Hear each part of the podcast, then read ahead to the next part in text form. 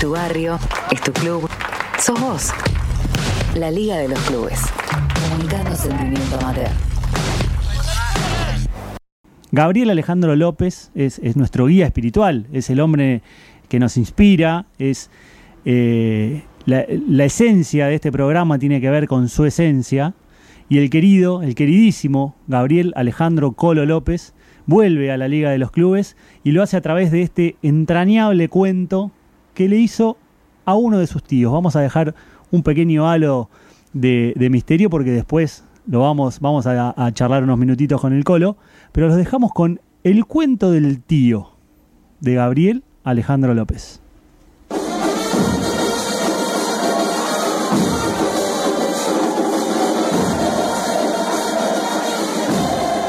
Fue ahí, fue justo atrás de ese arco. Me escandalicé ante mi compañero Aníbal y un fotógrafo de raza, el turco.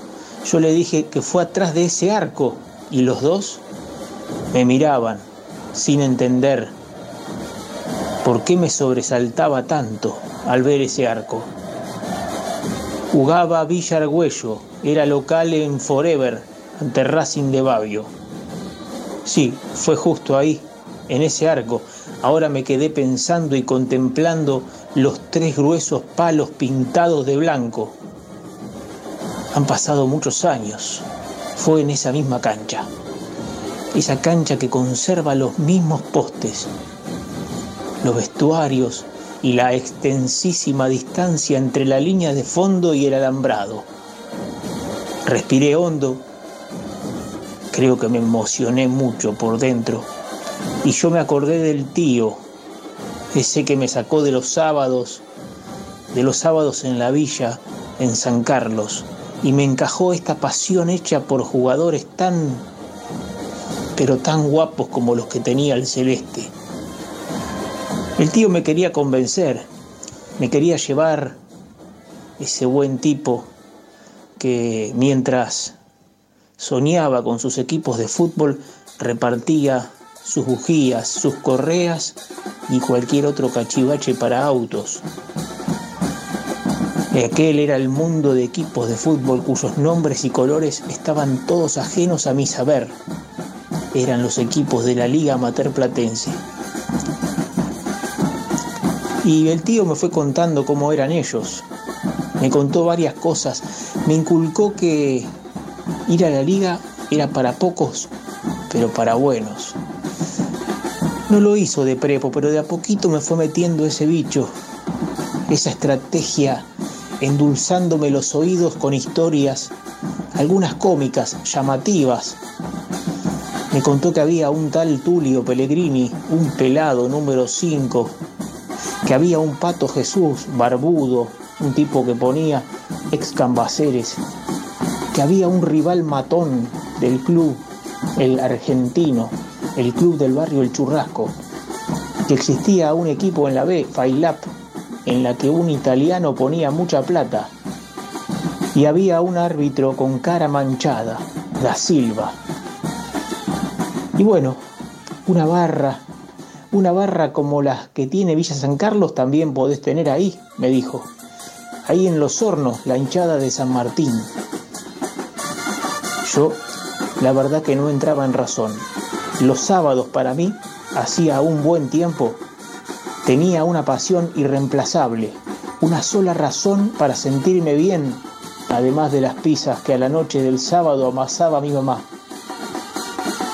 La inconveniente invitación del tío me agarraba justo en el borde de la infancia, entre el borde de la infancia y la adolescencia, cuando uno deja la primaria y toma nuevos horizontes.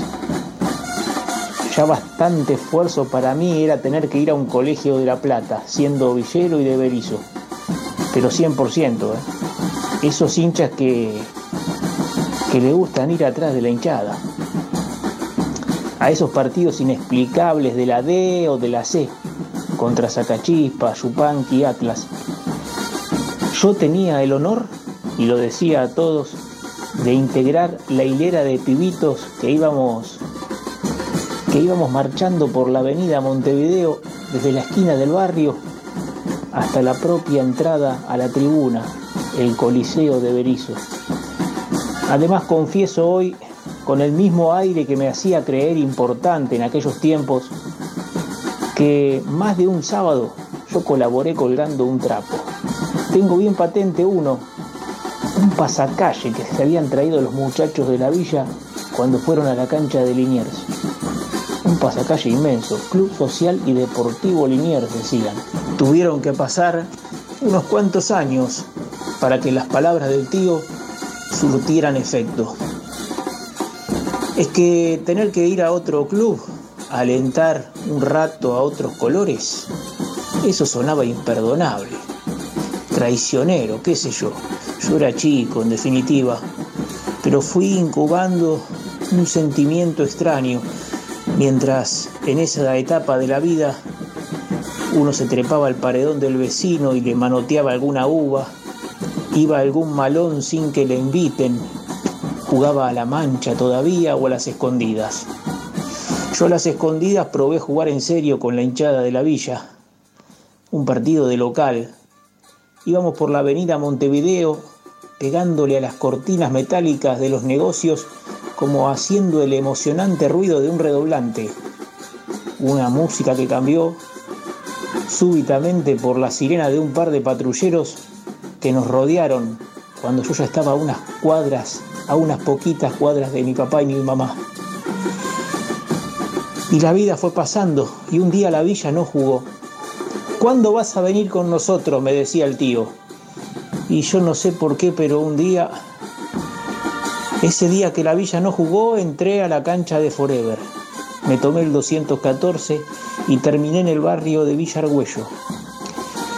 Le contaba a los chicos del barrio que fui a ver a Forever y se reían. A Forever no lo registraban en mi cuadra ni en la otra. No salía en los diarios. A no ser que lean Chaco Forever, que en esos años hacía escala en primera división del fútbol argentino.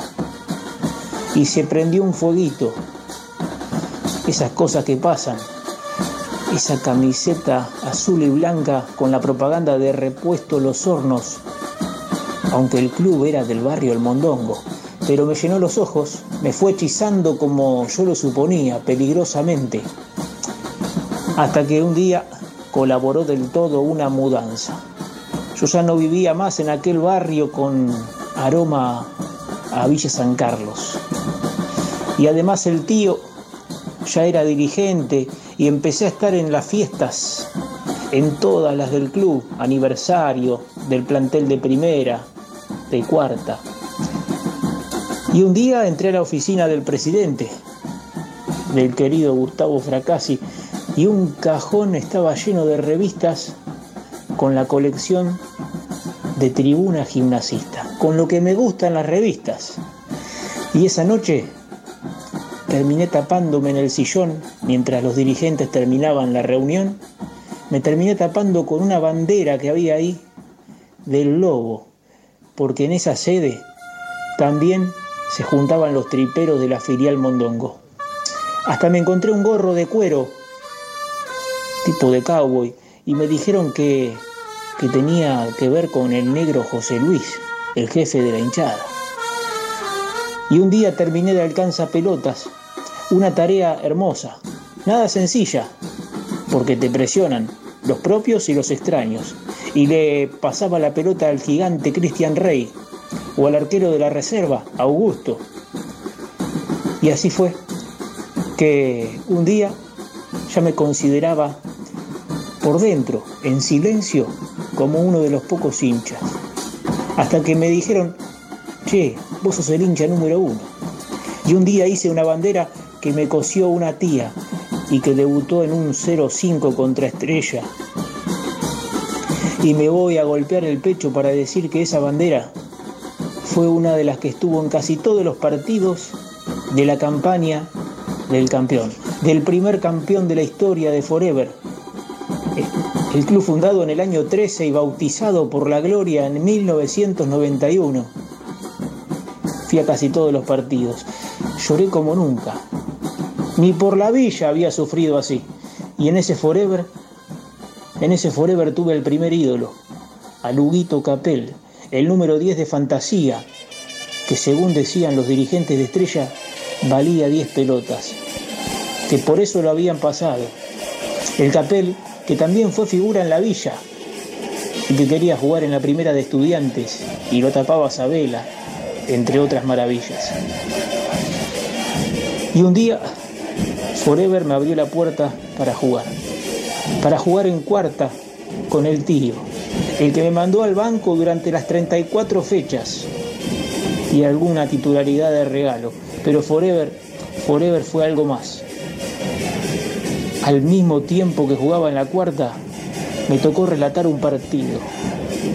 Me subí a un techo donde la filmadora de un señor que era chofer del 202, el pelado aquel, me decía, ponete acá al lado, pibe. Dale, empezá. Y yo relataba. Jugaba con ese forever a ser periodista. Y así fue que llegué a ser periodista. Y a estar cerca del dolor y la alegría, de los jugadores, de los entrenadores, de los utileros. Era una servilleta del Club Forever donde me escribió un periodista para que me presente en la radio. Fue una fiesta. El periodista Daniel Campos me dijo que llame, que el 14 de febrero, el día de los enamorados, llame a ese número que iba a empezar a trabajar en la radio. Y nos hicimos amigos, forever, por siempre. Hasta que un día, hasta que un día vi aquel arco. Ese sí, ese justo atrás de ese arco. Se lo dije a Aníbal, me miró raro, también el fotógrafo. Yo le dije, sacame una foto acá. Es para mi recuerdo, para mi regalo para colgarlo en un cuadro en la pieza. El fotógrafo apuntó la cámara, me apoyé contra el palo y me hizo el retrato. Lo hizo rápido porque ya empezaban a jugar los chicos de la categoría 89. Yo ya estaba trabajando en el diario, cubriendo las notas para el suplemento del clasiquito. Movía a Villa Argüello, jugaba enfrente Racing de Babio. Las ilusiones de los pibes atacaban para el mismo arco que un día me enseñó mi tío.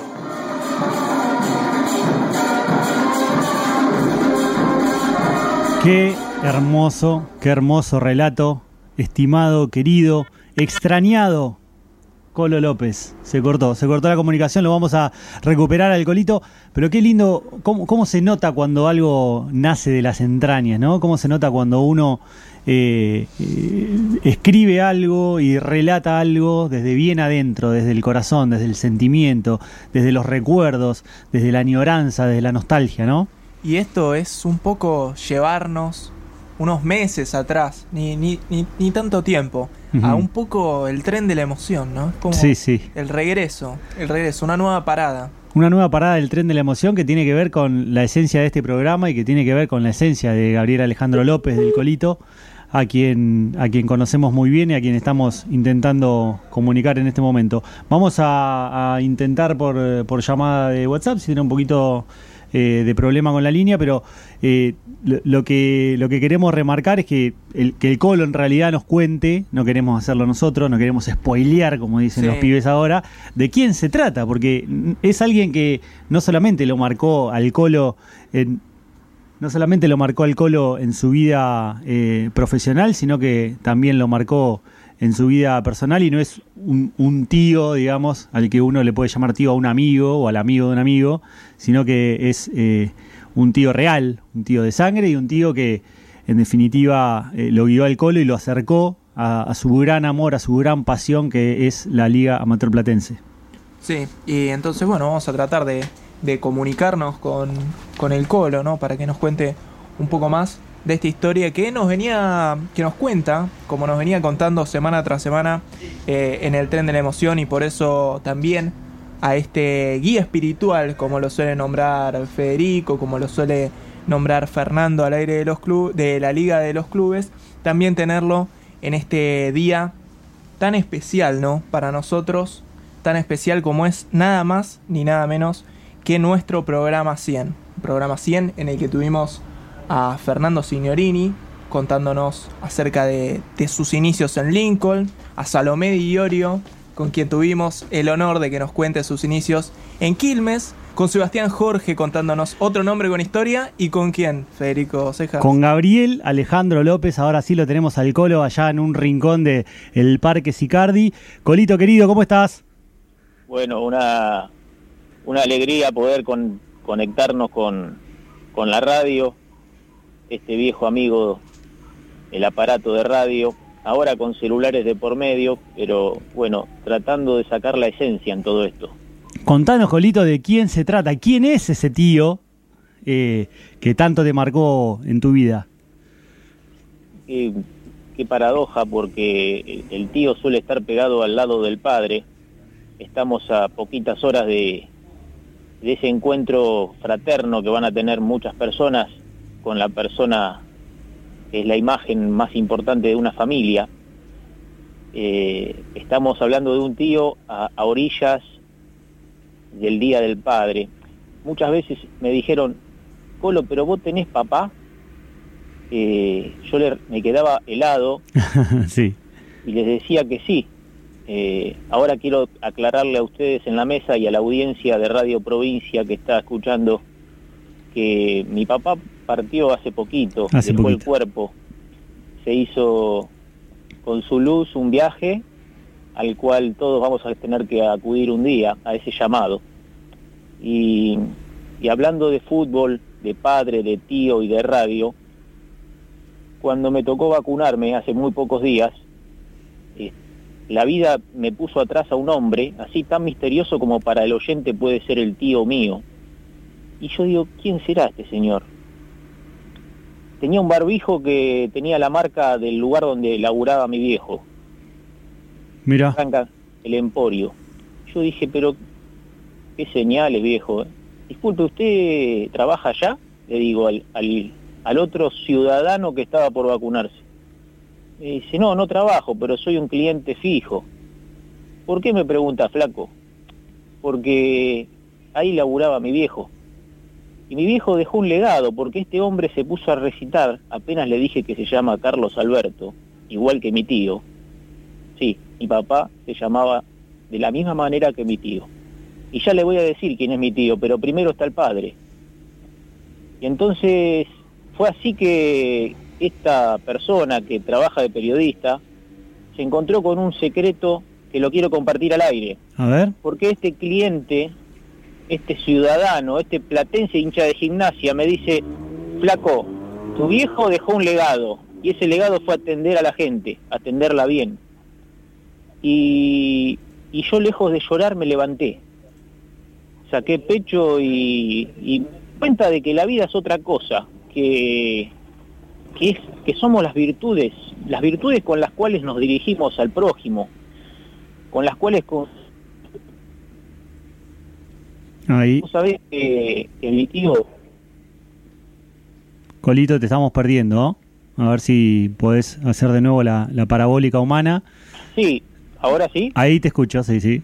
Y bueno, yo quería contarle que mi tío eh, Carlos Alberto Sparvieri, que fue un símbolo de la liga en la década del 90, eh, me dejó un legado a mí también. Y también tenía que ver parecido al de mi viejo al de motivar, al de encontrarse con otra persona al lado y sacarle un buen momento. Claro. Y eso, eso me dejó mi tío cuando también de pronto me venía a buscar a casa. Mire, escuchen el ruido de un auto. Ese auto puede ser el de mi tío en la década del 80. El tipo venía con la con el baúl lleno de bujías, de aceite de coche, era su laburo, y entre medio tenía las pelotas de fútbol engrasadas, porque todavía eran las pelotas viejas. Le gustaba mucho la Pintier, esa blanca con la estrellita, con la que se jugaba en la B los días sábados.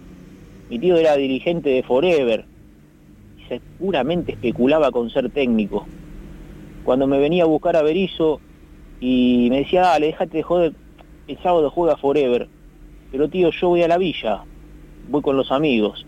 Mis amigos no conocían a Forever yo me acuerdo que actualmente hay un, hay un muchacho que trabaja en estudiante, en el cuerpo técnico, desde hace largos años. Eh, fue fue un, tipo que jugó conmigo en Forever. Se llama Cristian Serrano. Y, y yo me acuerdo que lo, lo llamé para, para que me acompañe a Forever un día. Cristian me decía, pensaba que era Chaco Forever del cual yo le estaba hablando. y, y- y- todavía nos seguimos riendo cuando nos, cuando nos encontramos y, y recordamos aquellos años. Es un placer, es un placer, Colito, tenerte de nuevo al aire de la Liga de los Clubes. Esperamos que, que pueda ser todos los fines de semana o cuando tu ocupación te lo permita. Ya estás, me imagino, eh, terminando el, el libro de, de Atilio del Mar. Sí, mirá, ahora eh, en, en un, en un capítulo que, que seguramente vos conocés muy bien, porque sabemos que, que estás metido en el mundo de los futbolistas, eh, estimado Federico Cejas. Estaba, estaba eh, narrando un capítulo cuando Gimnasia se sentó con Cacho del Mar al lado de, de la gente de Berlusconi, del Milan, Mm, para tratar de ubicar a Guglielmi Pietro. el bully, sí. Tenían miedo, era mucha plata. Dicen que estaba nervioso. Eh, Cacho, que ya tenía más de 70 años.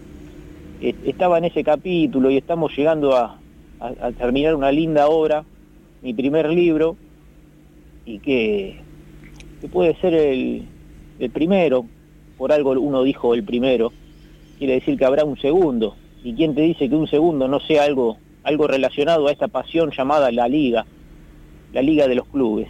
Ojalá, ojalá, mi amigo. Te agradezco mucho y espero que, que pronto te, te podamos tener incluso aquí presente porque sabes lo que te queremos, sabes lo que te extrañamos y sabes también que eh, sos eh, parte del espíritu de este programa. Así que, Colito, cuando quieras, sabes que tenés tu lugar acá. Abrazo grande y, y a seguir construyendo. Eh, ese cuento lo hice hace muchos años, el que acaba de escuchar la audiencia, y todavía no tenía las herramientas suficientes, los métodos, las formas de construir literariamente un, discurso, un- pero cuando hay amor se puede llegar a, a hacer todo. Una vez lo dijo Mario Vargas Llosa, que, que, que no importaba ser un genio, no, no tiene nada que ver.